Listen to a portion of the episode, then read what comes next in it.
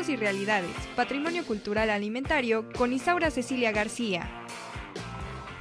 La doctora Isaura Cecilia García, la alquimista del sabor, ya está aquí presente. Doctora Isaura, ¿cómo estás? Aquí muy contenta, un poco preocupada porque se había ido la luz y hace un minutito que acaba de regresar. Eso es todo, justo, justo para la columna con toda la audiencia del de eso se trata. Bueno, pues ya llegó la temporada del ponche, ¿no?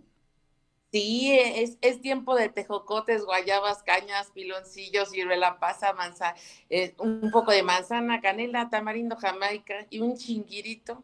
Llegó el ponche. Es justamente el tiempo del ponche. Y me gustaría subrayar algunas cosas muy importantes con respecto a estos dos productos, que es el tejocote y la guayaba, ¿no? Como muy importantes en nuestra cultura en la cultura mexicana y no solamente en la cultura mexicana, sino porque el tejocote es, eh, digamos, de producción casi netamente poblana. ¿No? Lo tenemos en muchos lugares de nuestro estado, sobre todo en Huejotzingo, en Calpan, en Soltepec, en Chiautzingo, en toda esta zona que tiene que ver con San Salvador el, Verde, Domingo Arenas. Bueno, el, el tejocote poblano está en todas partes, producimos más o menos unas 5 mil toneladas. Entonces, creo que sí es muy importante hablar de él, sobre todo en estas fechas donde podemos consumir con un poquito más de permiso ¿no? Y en ese permiso podemos consumir algunos dulces típicos, jaleas, mermeladas y algunas otras conservas como las que se hacen en Huejotzingo, que son deliciosas, ¿no? De alto valor nutricional, pues porque contiene hierro, de... Eh, es muy importante para la gente que tiene las plaquetas bajas para producir más proteína, para de alguna manera oxigenar la sangre, tiene complejo B, es parte importantísimo en nuestro sistema nervioso. Bueno, es eh, parte fundamental de los remedios caseros que nuestras mamás nos dan para todo lo que tiene que ver con enfermedades respiratorias. Un tecito este, de tejocote es muy bueno para la salud. Además de todo esto que les, les decía, bueno, pues de alguna manera estas vitaminas, la vitamina C y el calcio, son importantísimas para nosotros. Igualmente la guayaba, ¿no? La guayaba, aunque no se produce en Puebla, también es muy alta en vitamina C y también es importante para combatir lo que ahora no sabemos a veces si es virus o bacteria, pero este ayuda mucho también para la garganta, ¿no? Es importante el consumo de guayaba de guayabas, de vitaminas eh, y de jocotes, precisamente porque estamos justo en la temporada de estas frutas, no es, son frutas de todo el año, pero nos permiten de alguna manera subsanar todos nuestros problemas de salud, ¿no? Eh, con respecto a las enfermedades respiratorias de estos meses. La las vitaminas que contienen tanto el, el, tejocote como la guayaba, pues son eh, riquísimas porque, bueno, son altas en fibra,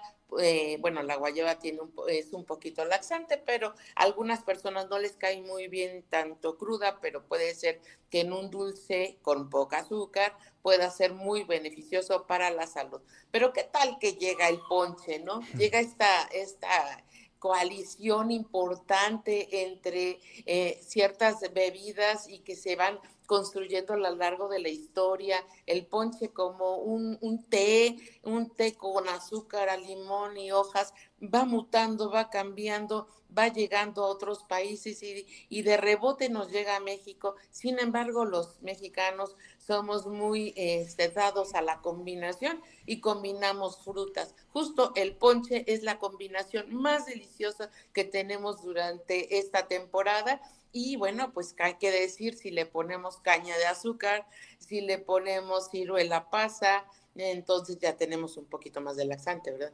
Manzana, hay quien le pone eh, este, jamaica y hay quien le pone mm, tamarindo, hay quien le pone de los dos. Lo rico es servirlo justamente en un buen jarrito de barro calientito, aunque también, bueno, hay quien gusta este, tomarlo solo, ¿no? Digo, tomarlo frío, muy frío. Eso también es, es muy bueno.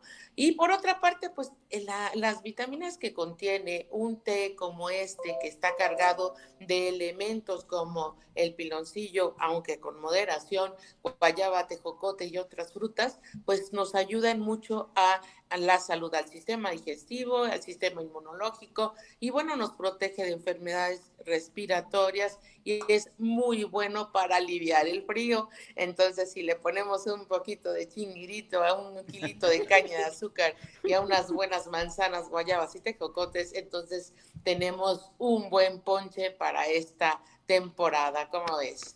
Maravilloso. Oye, pero además, este, es importante decirle a toda la audiencia que somos potencia en Puebla, ¿no? del, del tejocote.